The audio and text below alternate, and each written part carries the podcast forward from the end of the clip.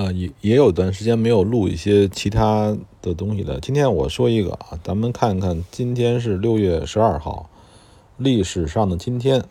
今天呢是俄罗斯的国庆日，是菲律宾的独立日，还有什么呢？是这个曼德拉被判终生监禁的日子，还是什么日子呢？是俄罗斯最高的。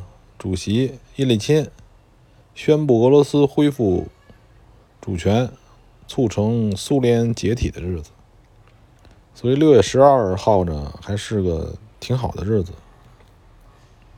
还有什么呢？还有这个这个纳粹德国占领下荷兰的阿姆斯特丹的生活，呃的生活的这犹太人，这个小女孩叫安妮托。安妮·费费兰克开始写他的日记，有一个《安妮日记》嘛，就写他这个在这个纳粹德国下的一些平淡的生活吧。这本书好像也不错，但是我还没看过。哎呀，今天啊，六月十二号又过了那么多天了，也不知道呢还有什么生意可可以做。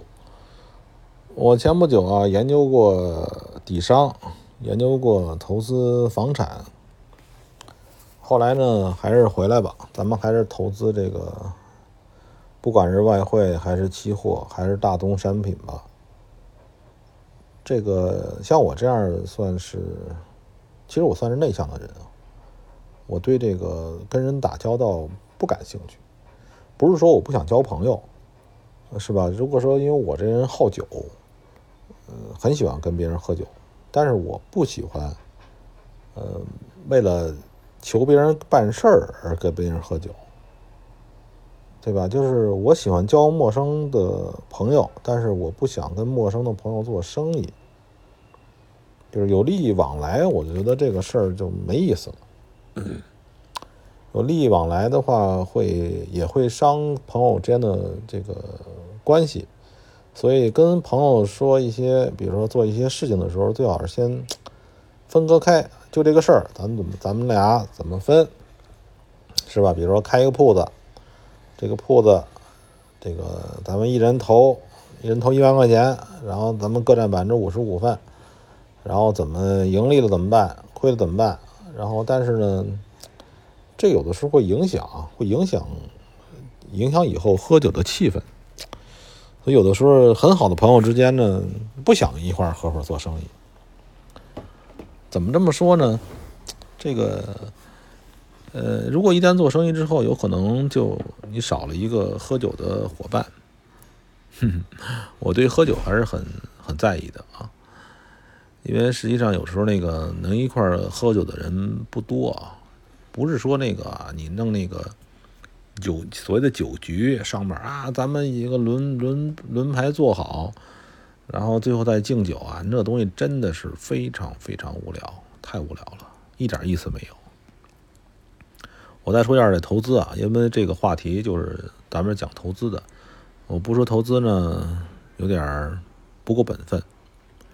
这个投资现在呢是这样啊，我觉得。这个房产，中国的房产还有一些泡沫，这个是会有的，因为钱印了很多，嗯，所以抵御通胀，抵御通胀现在是第一需求。但通胀呢，呃，是中国是很有特色的国家，我们的通胀可能跟我们的课本上看的通胀可能不太一样。但是呢，什么东西能抵御通胀？这个早期人说黄金是吧？黄金，我承认黄金是能抵御通胀，嗯，股票也是能抵御通胀，是吧？还有很多的东西能抵御通胀。当然了，就是抵御最大、最好抵御通胀的方式呢，就是这个自我学习，是吧？或者请别人吃饭，你跟那个朋友多多吃吃饭，是吧？吃饭能花几个钱啊？除非你这个真真去造去，是吧？呃，正常吃饭。几百块钱，俩仨人吃差不多，绝对够吃。呃，再高的话，我相信，嗯咱们一般也不是这种层次。你俩仨人，俩仨人吃顿饭，吃个四五千，是吧？那那那是贪官。那是腐败分子。反正我是我还达不到啊，俩三人吃饭吃个二三百，我觉得挺好。找那种就是人气多的地儿啊，吃人多的这种投资，也是一种最好的投资，真的，这是最好的投资。然后这个大宗商品是这样，因为前不久啊，这个美国印钱也印了不少，从美国那个根源开始，造成了很多的大宗物资，不管是金属啊，还是这个化工产品，还是农业品，都涨了不少。但是呢，这块涨了不少之后呢，它后边还会出现一些问题，就是需求端也没那么多。你涨贵了，我受不了，我倒闭，我死了。比如说这个下游端做食品的公司，或食品链啊，或者是做化工产品这链的公司，对吧？它这个往后这个这个大宗物品的往后一页一页的传，不好传过来。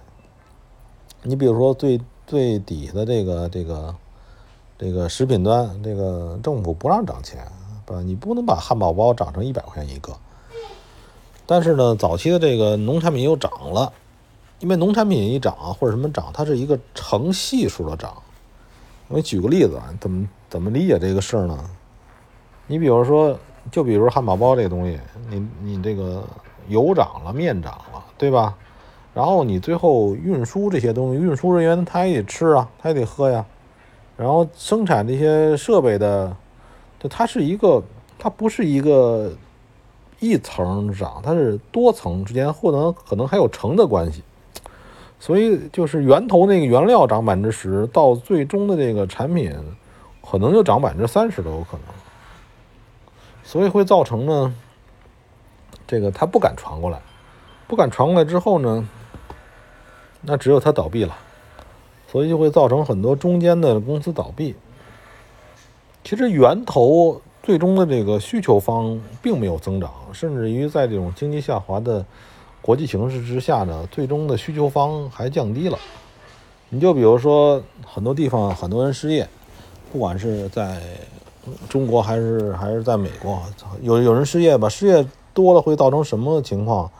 就是各种基础的需求会降低，对吧？早期哎，这个一年用这个多少吨的卫生纸够了，现在这个少了。所以这个这个大宗物品的涨价，它会在它会不会一直上去的？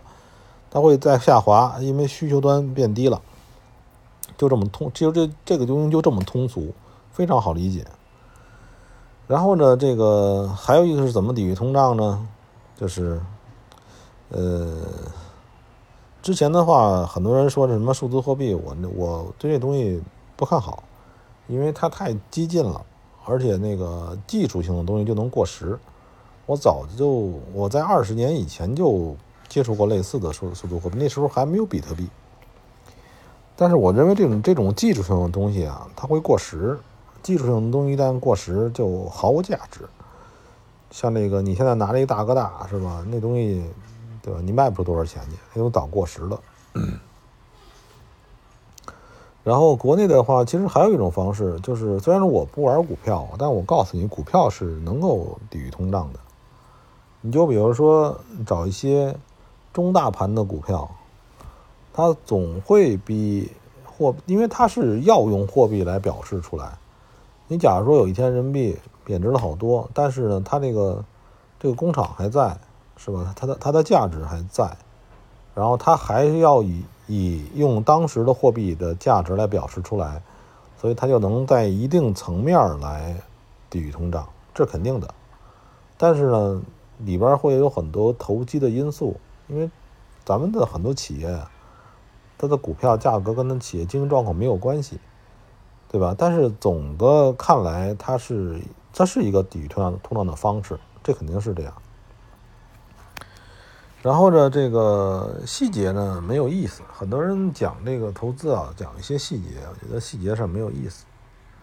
细节就是那些忽悠人的那些那些那些大师们是吧？忽悠人那些师傅们，给你这讲跟那大仙儿似的预测，那个时候他才讲细节了，好吧？现在我觉得做法就是说，抵御通胀，然后呢里边呢加上杠杆的抵御通胀，你就能够能赚不少钱，好吧？